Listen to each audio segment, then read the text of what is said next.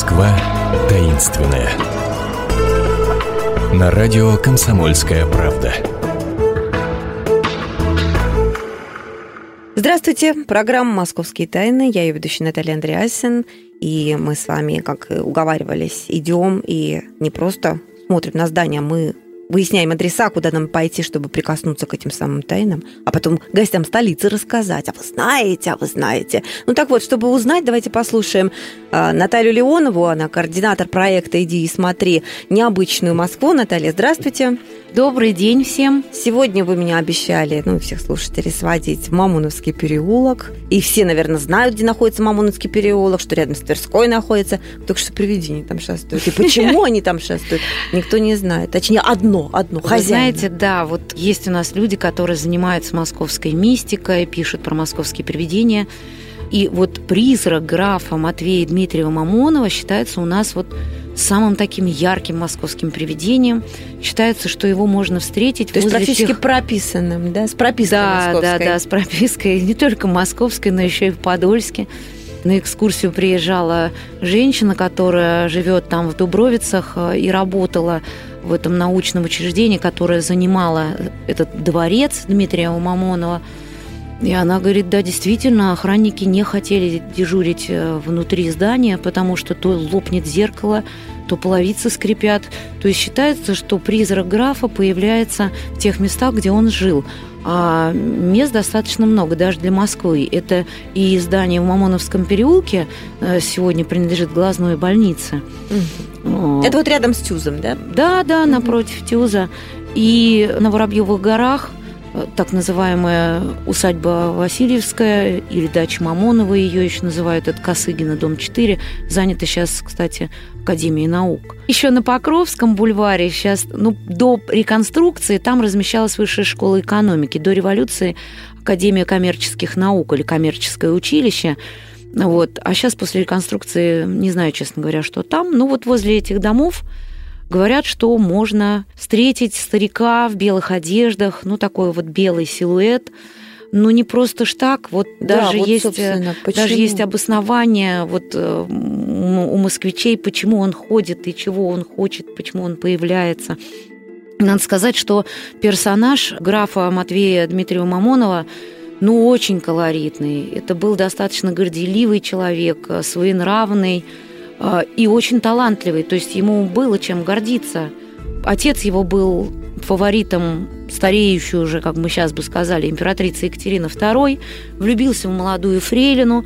Екатерина об этом узнала. «Давай, — говорит, — женись, езжай в Москву, занимайся там научными делами». А он действительно занимался и научными делами, писал неплохо. Мало того, представители род Дмитриевых Мамоновых э, вел свое основание еще от Рюриковича. Они этим очень гордились. Mm-hmm. Они были богатейшей семьей, которая, естественно, поставляла какие-то вот налоги в казну, э, владели там несколькими стами душами людей, они э, сотнями деревень. И, конечно, эта семья была важная для казны и для государства. И вот так получилось, что Матвей Дмитриев Мамонов в возрасте 9 лет остался сиротой. Воспитывал его дедушка. И вот благодаря его способностям таким, к обучению, конной езде, к военному делу, он уже в 19 лет был камер-юнкером двора его величества. А в 22 года он был уже обер-прокурором 6-го департамента правительствующего сената. И 22-летний граф, когда началась война и был призыв Александра первого о том, что давайте, если есть у кого-то деньги, формируйте свои полки, он сформировал свой собственный полк, э, его произвели в генерал-майоры и даже дали право полку именоваться Мамоновским полком. Сам граф принимал участие в Бородинском сражении и при Малоярославце проявил э, невиданную храбрость, но полк, к сожалению, достаточно плохо себя повел в заграничном походе, так покутил, что А-а-а. сжег одно селение. То есть до Парижа дошли и, и, и, и повеселились. Да, ага. по ходу. Ну, по вот, естественно, это было воспринято как очень неприятное происшествие. И, в общем-то, полк приказали расформировать. А, Матвей обиделся на это обстоятельство, а, после чего засел дома один, решил образовать свой собственный масонский тайный орден. Орден русских, русских рыцарей. рыцарей, да.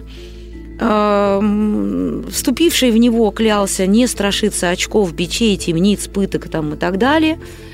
Издал даже подобие некой конституции.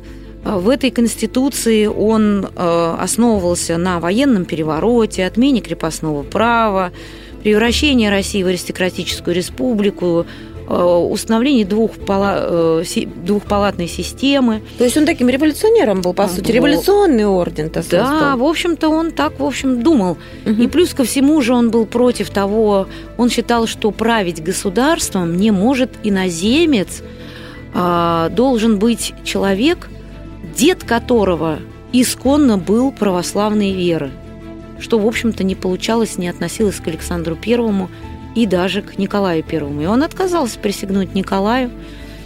А, Он поначалу-то жил, жил в, семье, Смело. в селе Дубровицы, а, запретил слугам видеть его, но наше московское правительство и э, царская полиция решила как-то следить за ним, что же он там делает-то. Поэтому, конечно, подсылала ему в качестве прислуги своих агентов. А Одного такого он застал за колонной и избил его достаточно сильно. В общем, в итоге это все надоело. А при этом ни одно из имений, вышеперечисленных вами, у него не отбирают, да? То есть Нет, имение нет, имениями, нет, не да. присягаешь и не присягаешь, Ну, мы с тобой не- аккуратно последим, но живи да, как не хочешь. имели права, Ну, да. Слишком богатый был человек, но Ага. Э, Пошли письма генерал-губернатору, пошли там неприятные. Но он действительно стал как-то в своих э, письмах выражаться, что такое, когда ему подписали «Милостивый государь мой», ему написали письмо. Он написал «Милостивый государь мой, мой, мой, мой, мой» на пяти строчках. То есть не понимал, как это его причислили, что он мой. То есть чья-то собственность. Ну, за этим решили, что граф сошел с ума, и надо с ним что-то делать, что если мы его сейчас не объявим умалишенным, то будет что-то не то, резонанс общественный, еще что-то. Его насильно привозят в дом в Мамоновом переулке. А Комиссия решает, э, что он умалишенный, назначают лечение, обливание холодной водой в горячей ванной. Это было тогда такое параллельно с кровопусканием очень деятельное лечение. Я тут поговорила со врачами, и они говорят, а вы знаете, действительно, вот кровь разгоняется, потому что через месяц было замечено улучшение в здоровье графа. Так. Вот. То есть Ну, это вот люди, когда сейчас вот э, говорят, что они закаляются, на самом деле они себе мозги управляют, просто не признаются всем в этом. Возможно. В общем, графу назначают опекунство. Опекуны сменяются. Чуть ли не семь опекунов сменилось. Одной из опекунш была его сестра родная. И та успела его ограбить. И мебели, и какие-то векселя э, у него своровала. Хотя опекуны получали 5% от общего оборота. Так То есть почему же. они стремились? Ну, так Каждый следующий опекун э, жаловался на текущего с тем, чтобы стать самому опекуном. Ну как мало, 5%, представьте. Да Есть- шучу же я. Да. Вот. Ну да, в общем-то, сестра, кстати, умерла раньше, чем умер сам Мамонов. Ну и в итоге его из этого дома перевозят э, в, на Воробьевы горы. То есть подальше Мгм. от общественности, да? Да, эту смущал усадьбу тут, да. Васильевская. Мгм. Там он отрастил себе бороду, перестал следить за собой, хотя все-таки говорят, что устроил школу для крестьянских детей. Ни с кем не хотел видеться, кроме вот крестьян своих этих детей, Вот которых там сажал тоже на за Воробьевых стол. да, да, школу? Да, Ничего не сохранилось от нее? Ну, частную школу он, видимо, у себя в, в усадьбе это делал, учил деток э, к одному э, мальчику, сыну кучера, так привязался. И вот, говорят, как раз это обстоятельство могло сподвигнуть к тому, что произошло. Мальчик этот умер, и граф, будучи в сильном отчаянии, облил себя одеколоном и поджег. Вот это случилось в 1863 году. Граф похоронили на Донском кладбище, и сейчас прям при входе а, в Донской монастырь можно увидеть прям справа от главного собора высокая колонна, там целое захоронение а, Дмитриевых Мамоновых, и вот прям его а, надгробие Матвея Дмитриева Мамонова. Все имущество тут же перешло в казну, на Покровском бульваре коммерческое училище, в Мамоновском переулке. На Яузском. Покровский это Все-таки Покровский да, бульвар, бульвар, да? 11, да. А, В Мамоновском переулке сразу перешло больницы городской. а, Вот. И сейчас считается, вот почему, собственно, есть предположение, почему граф появляется? Он хочет сказать, что он не душевно больной, не умалишенный. Он хотел, чтобы всем было жить хорошо, как говорится. Вот поэтому и появляется везде возможно. Не упокоилась душа еще.